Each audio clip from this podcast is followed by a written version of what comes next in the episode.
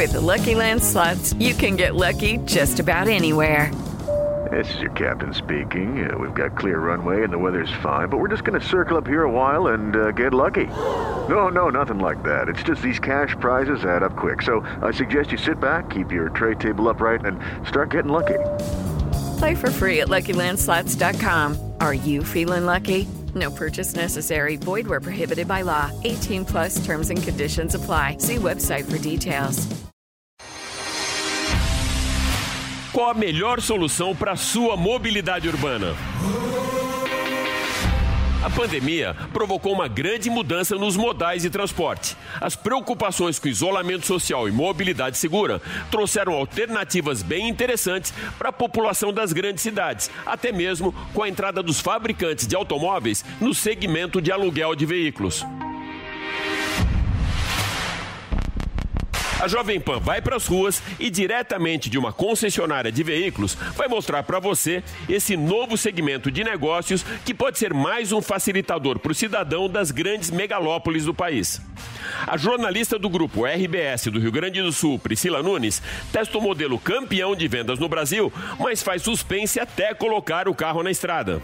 Nilson César comenta a Fórmula 1 que chega na reta final da temporada com seu campeão já definido com três provas de antecipação.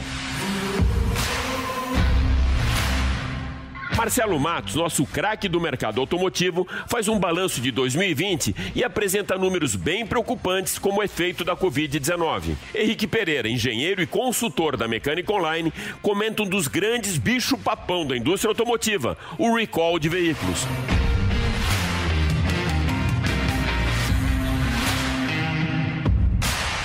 O jornalista especializado do setor automotivo, Freire Neto, da belíssima cidade de Natal, no Rio Grande do Norte, traz uma narração mais que inusitada das últimas voltas de Lewis Hamilton na prova da Turquia, que o consagrou o maior de todos os tempos.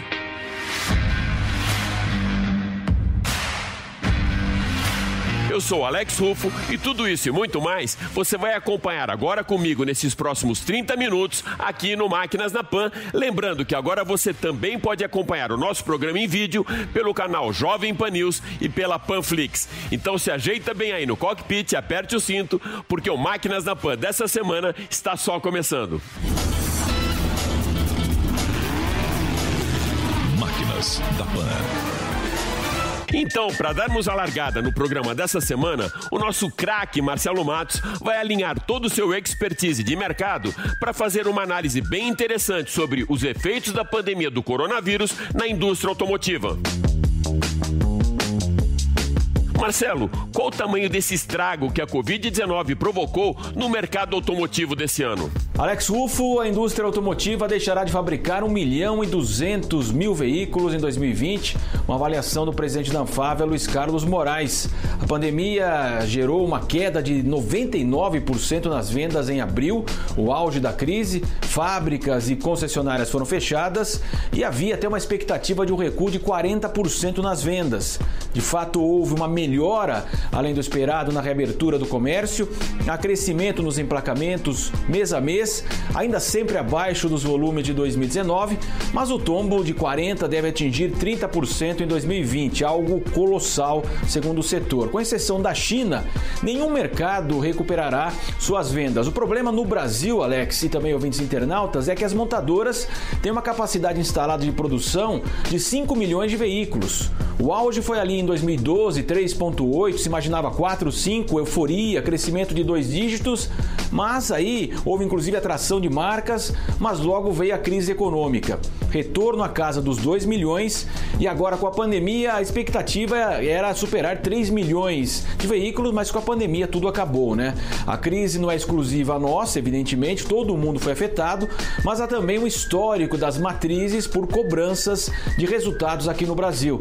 As montadoras há muito tempo no país, pioneiras, inclusive, chegaram a falar em deixá-lo em razão da queda brutal de lucros, mesmo antes da pandemia. Fábricas de fato foram fechadas definitivamente no ABC. Então a crise do coronavírus nesse ano acentua problemas dos fabricantes e sua cadeia no Brasil e principalmente na América Latina. Nosso principal parceiro, a Argentina, está quebrada e também os demais países vizinhos estão numa situação semelhante. As exportações caíram muito e pesam no desempenho da produção. A busca por mercados fora da América Latina não é fácil. Por questões estruturais do país, o Brasil tem um sistema tributário caótico que as matrizes criticam duramente pela estrutura necessária para manter departamentos, burocracia e um show de normas e regras que são aí editadas e não param no país. E como competir então com os mercados sólidos, com forte escala de produção, tecnologia, sem esses pesos extras aí de logística e também impostos. As concessionárias, por sua vez, Alex, ouvintes internautas, assistem a um novo momento também. As vendas virtuais vão aumentar, o modelo de negócio precisou ser alterado. No mercado cada vez mais competitivo, é, girar uma autorizada. Hoje depende dos usados, da oficina, cada vez mais. E também no curto prazo, uma grande preocupação com o retorno no consumo num país com milhões de desempregados, perda de renda na pandemia, juros ainda altos nos financiamentos e também a falta de confiança do consumidor. Por sua vez, o consumidor é cada vez mais exigente, ele quer carros mais tecnológicos, econômicos e também SUVs. É fácil observar nas ruas que as peruas acabaram, os SUVs são o destaque, o segmento que mais cresce e já supera 30% do mercado total. O setor automotivo então agora cobra mudanças importantes no Brasil, como a discussão da reforma tributária e um ambiente político que transmita mais segurança aos agentes econômicos. Algo difícil num país cada vez mais polarizado que não se entende nem mesmo no combate a uma pandemia e seus efeitos e politiza a vacina. Então, os atores desse processo, né, Anfávia, FenaBrave, colocam que as incertezas ainda são muitas sobre a retomada econômica em 2021 e as decisões sobre o futuro do mercado passam por maior estabilidade numa cadeia tão longa. Em geral, a expectativa é para uma recuperação em 2021, mas não é possível depender sempre dos bons resultados do agronegócio, agora a construção civil. É preciso uma retomada mais ampla da economia após o forte baque da pandemia em serviços e também a quebradeira de muitos segmentos no comércio. Até agora, o setor deixou de fabricar 700 mil veículos pela pandemia. Em outubro, apresentou um crescimento aí na produção de 7%, 236 mil carros comerciais leves, caminhões e ônibus sobre setembro, mas ainda são números que não vão recuperar o mercado em 2020. Tá legal, hein, Alex? Um grande abraço a você e também aos ouvintes internautas da Jovem Pan e do Máquinas na Pan. Muito legal e bem factual mesmo essa análise que o Marcelo Matos fez aqui no Máquinas na Pan. E agora, a jornalista Priscila Nunes, do canal Sobre Rodas do Grupo Gaúcho RBS, é a nossa convidada para o test drive dessa semana e faz suspense sobre o carro que ela vai testar pra gente. Conta pra gente, Priscila, qual o carro que você vai testar aqui no Máquinas na Pan? Alex, o test drive que eu vou mostrar hoje aqui no Máquinas na Pan é do sedã mais vendido no Brasil. Rodei 600 quilômetros entre ruas e estradas na Serra Gaúcha. O consumo foi bom.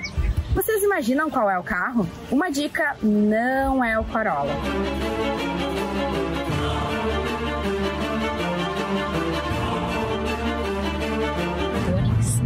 Plus Premier 2021. A principal novidade é a multimídia sem fio. Possui conectividade com Apple CarPlay e Android Auto. A nova central é sensível ao toque, possui 8 polegadas e é a mesma que equipa as novas versões Onix RS e Onix Plus Midnight. Compacto traz Wi-Fi nativo, sistema OnStar, aplicativo mais Chevrolet, além do carregamento do celular por indução. O interior conta com acabamento em dois tons. O revestimento com material plástico e texturas como faixas emborrachadas no painel e imitação de couro nas laterais das portas dianteiras. Ainda possui seis airbags e assistentes de direção que iremos falar a seguir. Conta também com controle eletrônico de velocidade, assistentes de estacionamento semi-autônomos e partida em aclive, além do alerta de ponto cego. O acesso é por aproximação, a partida é por botão. O acabamento interno é premium com dois tons. A coluna de direção tem ajuste de profundidade e altura. O Onix Plus cresceu consideravelmente. Isso se traduz principalmente em um maior espaço interno para os ocupantes, em especial no banco traseiro. A direção é elétrica e o ar-condicionado digital automático. Possui também câmera de ré e sensores crepuscular e sensores de estacionamento dianteiro, lateral e traseiro. Porta-malas agora comporta 469 litros, ou seja, 31 litros a menos que a antiga geração. O motor é 1.0 Turbo Flex de 116 cavalos e atua com um câmbio automático de 6 velocidades. Nos trechos de retas e subidas, o conjunto propulsor foi eficiente e bem econômico. A suspensão absorveu as irregularidades do pavimento e a estabilidade foi ótima, mesmo em trechos mais sinuosos. Essa versão que testamos tem o preço de R$ 85.490. A relação custo-benefício é justificada pela tecnologia. Espero que vocês tenham gostado do test drive do sedã mais queridinho do Brasil. Até a próxima! E depois desse test drive que a Priscila Nunes trouxe pra gente, nós abrimos agora espaço pro meu parceiraço Nilson César para falarmos de Fórmula 1 e de Lewis Hamilton. Nilson, nesse final de semana a gente tem mais uma etapa da Fórmula 1 agora no Bahrein, mas com o campeonato já decidido para Lewis Hamilton, que conquistou lá na Turquia o heptacampeonato. Comparando com o futebol, é mais ou menos como se a gente falasse que o time vai para campo só para cumprir tabela, meu amigo. Nos gramados ou na pista, você acha que essas conquistas que acontecem de maneira antecipada acabam tirando o brilho das provas seguintes ou apaixonado pelo esporte não liga muito para isso? Caberia aí uma mudança de regulamento para evitar essas situação, Nilson? Meu caro Alex Rufo, é o seguinte: o Lewis Hamilton não tem culpa nenhuma se ele matou o campeonato e ainda tem provas para que serão disputadas, né? Isso mostra que ele sobra em relação aos demais dentro da Fórmula 1. Essa é a verdade. Eu não acho que tem que mudar regulamento, coisa nenhuma. Regulamento é, é legal do jeito que é. O problema é que tem que ter um pouco mais de equilíbrio entre as equipes, né? Nós temos uma Fórmula Mercedes eh, com um piloto extraordinário que é o Lewis Hamilton e os demais competindo dentro da Fórmula 1. Então, o cara é bom mesmo, rapaz. Eu, quando o cara é bom, ele quer quebrar todos os recordes. Pode ter certeza que nessas corridas que estão faltando, ele vai fazer de tudo para fazer pole position, para ganhar também.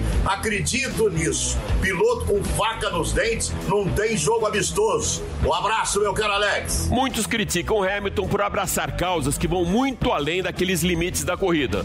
Você vê esse envolvimento de atletas com voz ativa ativa no esporte mundial, na briga contra preconceito racial, diferenças sociais e proteção do meio ambiente. Uma coisa legal, enfim, é legal o engajamento deles com temas que quebram as fronteiras do esporte? Meu caro Alex Rufo, acho muito importante o Lewis Hamilton estar engajado em outras causas também.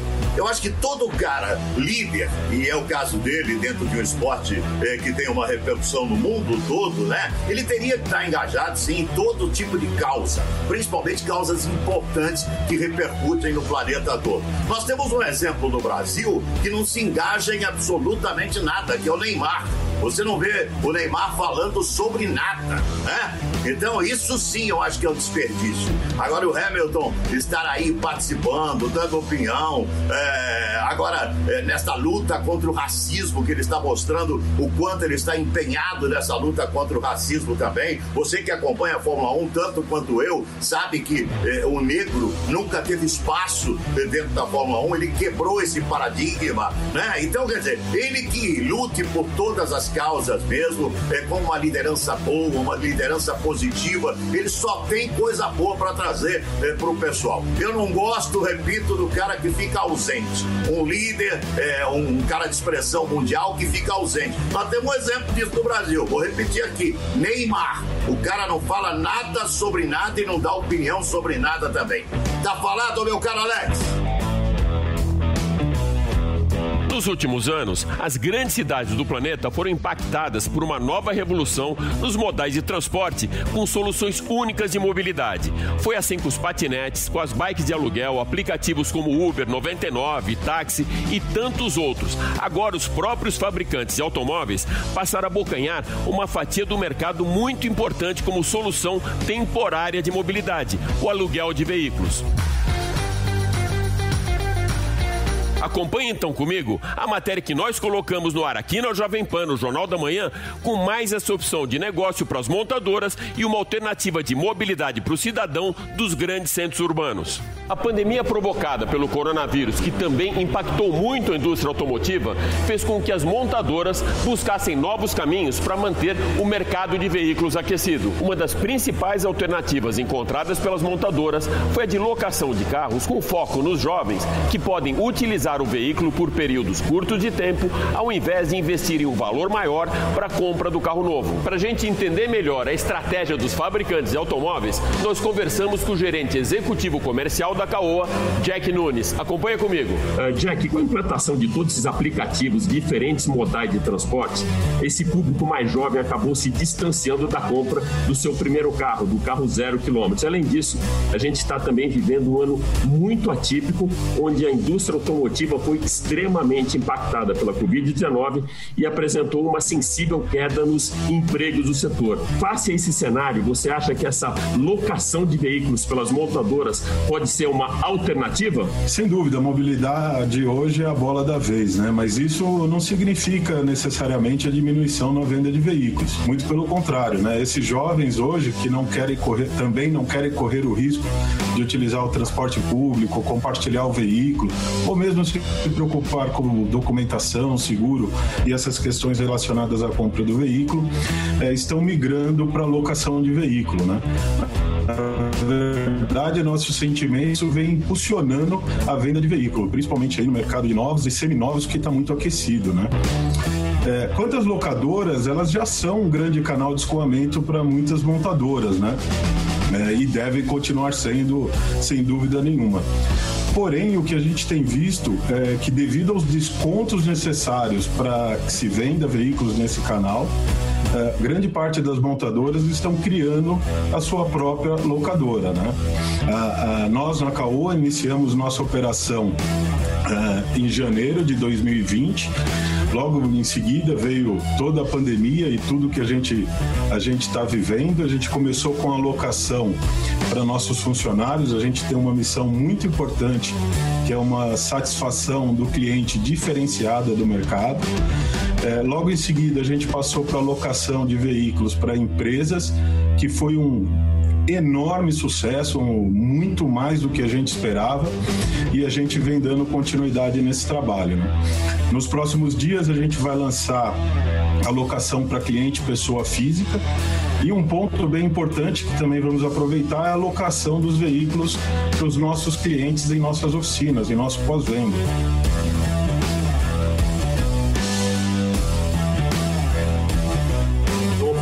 Do tamanho do nosso mercado. A gente tem uma capacidade produtiva né, de 5 milhões de veículos por ano e com aquela crise mundial causada lá pelo grupo Lehman Brothers nos Estados Unidos, a gente estava naquele momento, em 2012, com 3,8 milhões, a gente acabou despencando para 2,0 bem no auge da crise em 2016. No ano passado, teve uma recuperação do mercado, a gente chegou a 2,8, esperava-se esse ano um maior crescimento e agora a grande expectativa é que chegue pelo menos até 2.0, né? até 2 milhões. Uh, o que, que você imagina desse esse mercado, esse novo mercado, esse novo segmento agora, as montadoras entrando para locações de veículos? Você acha que pode impulsionar também as vendas e ajudar nessa recuperação do mercado, Jack? Eu acredito que sim, Alex. É, é, para ser honesto, eu tenho certeza. Né? Quando a gente fala da, do canal de, de locação, né? É, o canal de locação ele, ele propõe a troca do veículo, a renovação da frota num tempo muito mais rápido do que o cliente que compra um carro é, é, é, com a posse do carro. Ele fica muito mais tempo com o carro. Então, a, vem, a compra, a modalidade de locação, o cliente optando por essa modalidade, a renovação da frota é muito grande, né? E a gente sabe que durante esse período da pandemia, toda, toda essa queda, ela não é possível de ser recuperada, né? É, mas a gente entende que é, o mercado da forma que está reagindo é, e as pessoas é, como estão buscando alternativas, até para não usar o transporte público, como a gente falou, vai impulsionar muito esse mercado. Se a gente pegar todas as projeções feitas é, até o primeiro, o final do primeiro semestre desse ano, com certeza acho que a gente superou todas as expectativas. Né? O mercado está muito mais acelerado do que a gente imaginava, né? Isso aí. Novos rumos, novos tempos, novos caminhos e diferentes alternativas de mercado, como essa agora das montadoras, que entram para o nicho de locação de veículos para impulsionar as vendas e reduzir a taxa de desemprego. E agora então a gente vai fazer aquela ligação direta com o consultor e engenheiro da indústria automotiva Henrique Pereira, que traz sempre aqui no Máquinas na Pan dicas bem legais para você cuidar da maneira correta do seu veículo. O que, que você preparou para a gente hoje, meu amigo? Alex, imagina esses carros com problema de suspensão, uma trinca séria, ou até um airbag que pode explodir na cara do motorista a qualquer momento, uma peça de motor que pode levar ele a fundir, ou então até um espelho retrovisor que cai, deixando o motorista sem a visão. Isso pode acontecer. E as montadoras estão preocupadas. Vamos falar hoje de recall.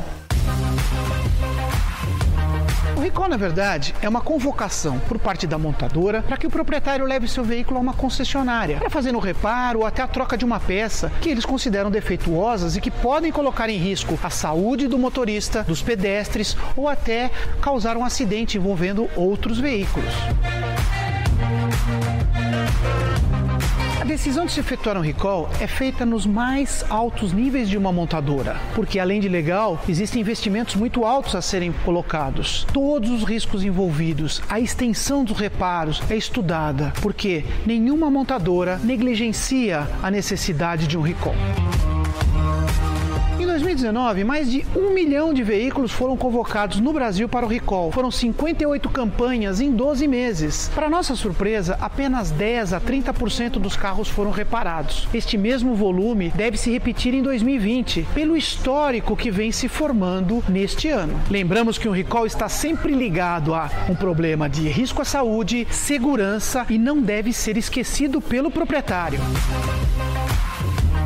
A partir deste ano, o Denatran passou a comunicar os proprietários dos veículos envolvidos em um recall através de carta, e-mail ou mesmo na carteira digital, o app do celular, e passa também a colocar como observação no documento de licenciamento as campanhas de recall não atendidas num prazo de um ano, dificultando a transferência desse carro. Recente recall de airbags, no qual meu carro está envolvido, ele atingiu marcas como a General Motors, Toyota, entre outras no mundo. E teve casos de mortalidade no mundo e no Brasil. Levou à falência a empresa Takata japonesa de airbags e gerou prejuízos milionários às montadoras. Não pense você que os recalls são exclusivos de carro popular, de médio padrão. Os carros de alto luxo também estão. A marca Maserati, o Rolls Royce e até a Mercedes AMG, a G63. Essa foi objeto de quatro campanhas. Então todos estamos no mesmo barco. É importante ressaltar que o recall é gratuito. Não importa se o veículo está ou não está na garantia. Pode ser feito a qualquer tempo, não tem prazo de validade. Mesmo que você não tenha o costume de levar o carro autorizada, você pode fazer. Não perde a garantia do carro se não foi feito. E não há limitações, mesmo o carro tenha sido adquirido fora do país ou que você seja o segundo ou terceiro dono. É possível saber se o seu carro está envolvido em um recall acessando algum site do Ministério da Justiça, ou no Denatran, ou mesmo no Procon de São Paulo, por exemplo. E aí você avalia pelo chassi do seu carro se há necessidade de levá-lo a uma concessionária. No site do Procon de São Paulo, por exemplo, é possível pesquisar todos os recall em andamento nos veículos nacionais. E dentro deles você pode abrir e entender o que a montadora fala, o que está acontecendo com aquele modelo, quais os veículos envolvidos e quais são as ações que ela está tomando. Também é possível fazer uma pesquisa sobre os recalls de veículo nos sites do governo. E aqui, através do chassi do carro ou da placa, você vai saber se o seu veículo está envolvido em alguma campanha. E o recall branco? Na verdade, esse nome não existe. Ele é dado às campanhas de serviço, instruções técnicas, ações de oficina, boletins de informação técnica. Cada montadora tem um nome. E na verdade são serviços feitos durante a revisão do carro, como por exemplo uma peça plástica que vem se soltando em alguns modelos e ela é reparada durante a revisão. Ou uma nova regulagem para o motor, para a transmissão. São feitos esses serviços durante as revisões. Eles não representam problemas de segurança. Para complementar essa matéria, eu telefonei na concessionária, agendei horário para fazer o recall do airbag do lado do motorista no meu carro.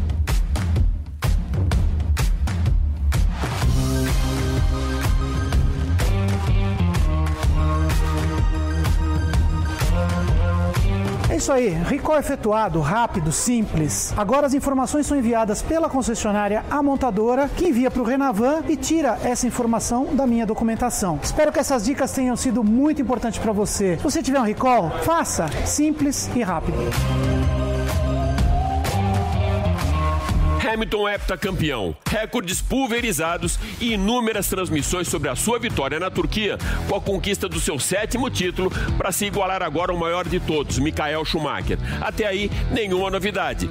O que você vai acompanhar agora no Máquinas da Pan é uma transmissão da última volta do inglês de uma maneira que você nunca viu antes e que viralizou nas mídias sociais do mundo inteiro.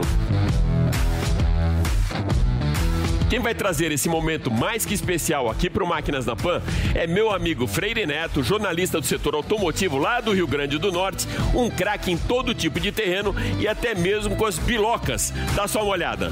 E aí, Alex Rufo e todos os amigos do Máquinas na Pan, eu sou Freire Neto e é com imenso prazer que eu gravo esse vídeo aí para vocês. Eu sou um apaixonado por automobilismo, por carro e também pela narração. Durante aí a quarentena, recebi um vídeo pelas mídias sociais, né, pelo WhatsApp e resolvi narrar. Surgiu a inspiração, passei para um amigo meu lá em Mossoró, o grande Edmar Castro, radialista dos melhores. Ele fez a, a edição e foi sucesso no mundo todo. Tem relatos de pessoas em, no, na Europa também que recebeu e tal. O vídeo das bolinhas de gude, né? Que aqui na minha terra, aqui no Rio Grande do Norte, chamam de biloca. E aproveitando, né? Que o grande Lewis Hamilton conseguiu aí mais um título, heptacampeão mundial da Fórmula 1. Vamos fazer aqui uma homenagem para ele na sua última volta, envolvendo aqui a narração com as bolinhas de gude que você tanto me pediu. Senta a pua, vamos conferir. Foi dada a largada, lá vai Lewis Hamilton. Ele busca o sétimo título mundial de Fórmula 1. O garoto é arrojado, ele é